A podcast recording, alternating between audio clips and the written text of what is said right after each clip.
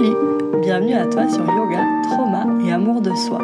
Je suis Tiffany, professeure de Hatha Yoga, de Vinyasa et également de Yoga sensible au trauma. J'ai souhaité créer ce podcast pour te parler spécifiquement du lien entre yoga et traumatisme. Ici, tu apprendras quel impact un événement traumatisant peut avoir sur ton corps, ton cerveau et donc sur ta vie. Je m'exprimerai en solo ou accompagné d'invités, professionnels de santé ou pratiquantes de yoga afin d'enrichir nos échanges et d'en apprendre davantage. Certaines semaines, je te guiderai dans des pratiques audio de yoga afin de te permettre des moments de calme et de détente qui apaiseront ton système nerveux, j'en suis sûre. Alors, si tu as hâte de comprendre comment le yoga peut améliorer ton quotidien, même après avoir vécu une expérience douloureuse, je t'invite à t'abonner au podcast pour ne louper aucun épisode. D'ailleurs, nous nous retrouverons chaque premier et troisième mercredi du mois. Belle écoute Bonjour à toi et bienvenue dans cet épisode de podcast. Aujourd'hui, je souhaite te parler des conséquences du stress sur ton corps et ton cerveau. Alors pour commencer tout de suite, pour rentrer dans le vif du sujet, on peut distinguer deux sortes de stress le bon stress qui peut aussi être appelé stress aigu, qui lui est sain parce qu'il va nous permettre d'agir, d'être moteur, euh, d'avoir des réactions adaptées aux situations qu'on vit. Donc par exemple, lorsqu'une situation stressante va se présenter, je vais porter mon intention sur cette situation, tous mes sens vont se mettre en alerte, mon corps il va se mettre à sécréter des hormones pour répondre à la situation et elle va être euh, plus ou moins gérée. Tandis que le stress chronique, lui, il est plutôt affaiblissant. Il survient lorsque je suis par exemple confrontée quotidiennement et de façon prolongée à une situation stressante. Ça peut être euh, de vivre dans un environnement qui n'est pas sain, avec beaucoup de conflits, de la violence, aussi avoir un travail qui ne te convient plus, euh, une patronne, un patron qui va être dévalorisant. Ça peut être des problèmes familiaux, des problèmes financiers, avoir vécu aussi des événements traumatisants. Voilà, c'est des exemples. Il peut y avoir tellement de situations différentes, mais je pense que tu saisis l'idée. Et en fait, ces situations, elles vont, euh, par exemple, m'impacter quotidiennement et donc générer du stress tous les jours. Et c'est ça qui va activer le mode alerte de mon cerveau en continu. Mon corps, il va sécréter des hormones, du coup, sans interruption. Et mon corps il n'aura pas la possibilité de se reposer. C'est ça qui va amener euh, à l'épuisement de l'organisme. Dans le domaine de la santé, le stress, euh, il désigne une réaction qui permet l'adaptation aux différentes conditions, qu'elles soient internes ou externes.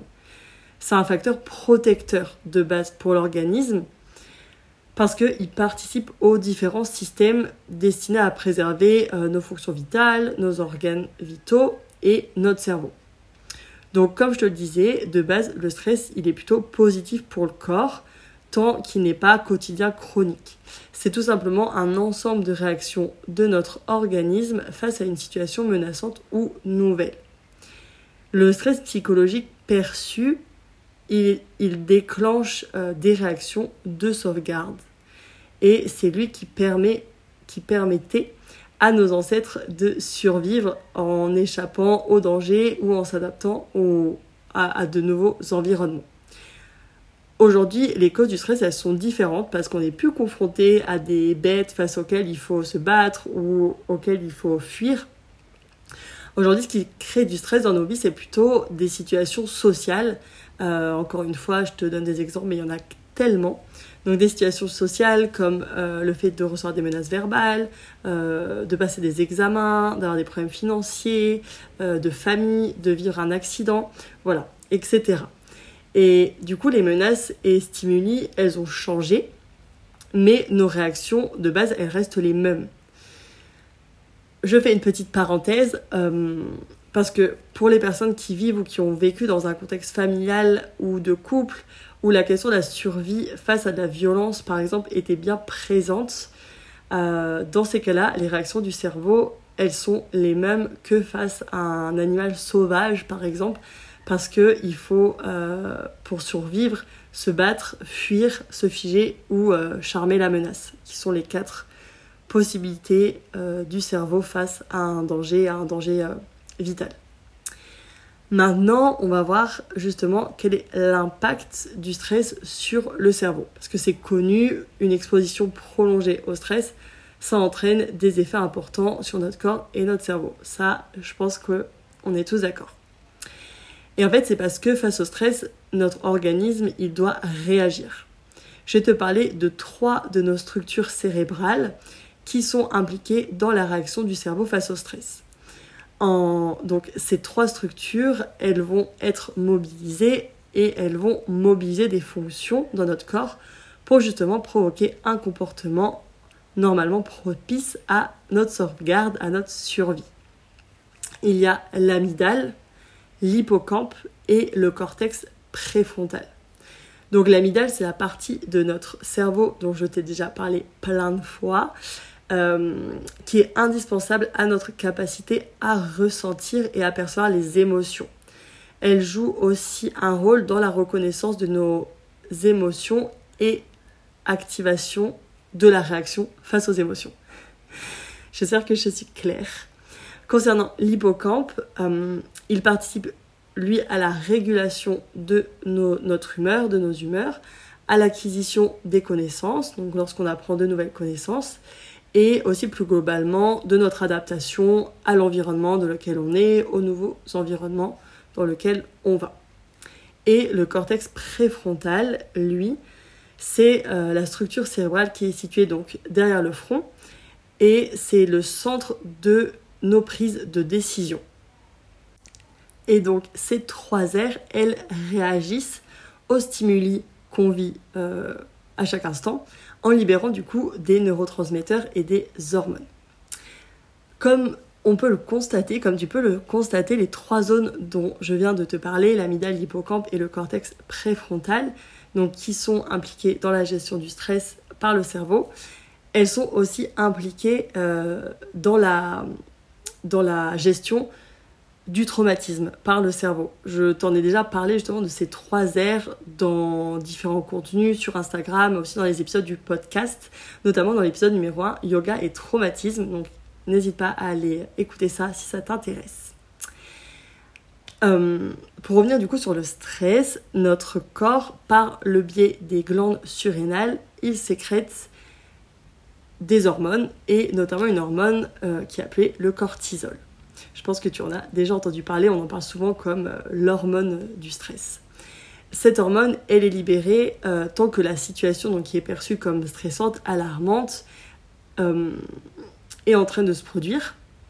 Et lorsqu'un niveau élevé de cortisol se trouve dans l'organisme, sur une période prolongée, on va augmenter justement certains troubles comme euh, la dépression, l'anxiété ou aussi le stress post-traumatique. Sur, euh, tu peux peut-être te demander pourquoi la présence de cette hormone vient comme ça augmenter euh, la possibilité de souffrir après de dépression, d'anxiété, notamment de stress post-traumatique aussi. C'est parce que lorsque le cortisol il est présent de façon prolongée dans notre corps, il vient notamment augmenter la perméabilité de la membrane hémato-encéphalique qui protège habituellement notre cerveau en lisant de ce qu'il se passe dans le corps. Donc en fait, cette membrane, en devenant plus perméable, c'est-à-dire moins forte, elle laisse passer les protéines inflammatoires du corps, donc qui se trouvent dans notre corps, vers le cerveau. Parce que du coup, la, la protection est moins forte. Et donc du coup, pardon pour le... Et donc du coup... Euh, ça laisse passer la protéine inflammatoire. Et c'est ce phénomène qui crée une neuroinflammation, qui peut créer une neuroinflammation en tout cas, qui vient remodeler notre cerveau et donc impacter en particulier les trois zones dont on a parlé précédemment. Je te laisse deviner. Il s'agit bien à nouveau de l'hippocampe, du cortex préfrontal et de l'amygdale. Et lorsque ce phénomène il arrive au niveau de notre hippocampe, ça peut venir le rétrécir. Et ça, ça peut causer des troubles au niveau de la mémoire, aussi des difficultés d'apprentissage euh, et possiblement justement des symptômes de dépression. Au niveau du cortex préfrontal, euh, on voit que son activité elle va ralentir, ce qui peut jouer un impact sur les prises de décision sur les décisions qu'on va prendre, sur aussi euh, notre capacité à résoudre des problèmes et sur notre concentration. Et concernant l'amygdale, par contre, elle, son activité va augmenter pour répondre au stress, ce qui va avoir un impact sur nos émotions, en fait sur notre capacité à réguler nos émotions. Et euh, ça, ça peut avoir aussi du coup des conséquences et augmenter notre anxiété en fait. L'anxiété chez les personnes notamment qui sont justement sujettes au stress chronique. Donc au final, le stress, il puise dans nos réserves d'énergie pour que les différents systèmes de notre corps puissent rester à leur équilibre, pour pas qu'il y ait euh, de trop forts déséquilibres. Ça, c'est ce qu'on appelle l'homéostasie, la capacité de notre corps à venir réguler nos différents systèmes pour maintenir un équilibre. Mais plus il y a des équilibres, plus le corps doit puiser l'énergie pour maintenir cet équilibre et plus c'est éprouvant et fatigant. Mais heureusement, ces effets sur le cerveau dont je viens de te parler, ils sont réversibles et aussi ils sont euh, pas, ils vont pas forcément se produire en fait. Ça dépend vraiment de la charge de stress, de comment la personne peut gérer le stress. Donc ça dépend vraiment de beaucoup de choses. On peut maintenant se demander quel est le lien entre euh, le yoga, le stress, le stress chronique c'est vrai que euh, on parle souvent, voilà, le yoga, ça aide à déstresser, à être plus apaisé. Mais en fait, pourquoi? C'est parce que euh, le yoga, ça va avoir un impact sur le système nerveux. Ça, je t'en parle vraiment souvent. J'ai même fait un épisode de podcast à ce sujet-là. Je te le mettrai dans les notes de l'épisode. Il me semble que c'est l'épisode numéro 7.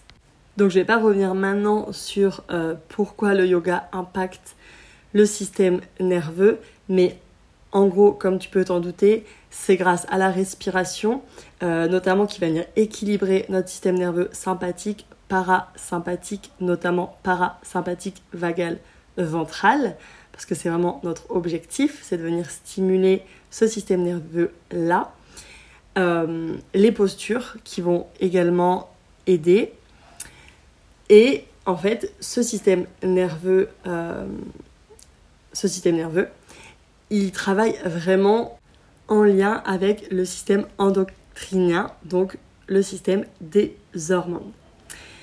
Si tu souhaites travailler justement sur ton système nerveux euh, et sur ton système endocrinien, tu as toujours la possibilité de rejoindre mon programme de yoga sensible au trauma, au trauma, décidément aujourd'hui, qui s'appelle Retrouve ta vie d'avant le trauma en mieux, que j'ai conçu spécialement pour les femmes ayant vécu des traumatismes ou souffrant de stress chronique. Car comme tu l'as compris, je pense, grâce à cet épisode de podcast et mes autres contenus euh, sur les réseaux, le stress chronique a les mêmes effets sur le cerveau qu'un traumatisme. Tu as donc jusqu'au 26 juin pour rejoindre le programme. Je te mets en barre d'infos la page de présentation euh, du programme que tu peux consulter si t'intéresse ou tout simplement par curiosité si tu veux en apprendre plus. Si tu as la moindre question, tu peux m'envoyer un message sur Instagram ou par mail. Je te répondrai en moins de 24 heures. L'objectif, c'est que tu puisses savoir si ce programme est fait pour toi ou pas. Le programme commence le 3 juillet. Donc on commence ensemble le 3 juillet. C'est un programme sur 4 mois, donc sur 16 semaines. Cet épisode, il touche à sa fin. Si tu souhaites le noter, ça serait vraiment génial pour moi. Voilà, s'il te plaît, tu peux aller mettre le nombre d'étoiles de ton choix pour le noter sur ta plateforme d'écoute préférée. C'est gratuit, ça te prend moins d'une minute et pour moi, c'est un énorme soutien. Je te souhaite une belle journée et je te dis à très bientôt, que ce soit à l'intérieur du programme Retrouve ta vie d'avant le trauma en mieux ou bien autre part. Bye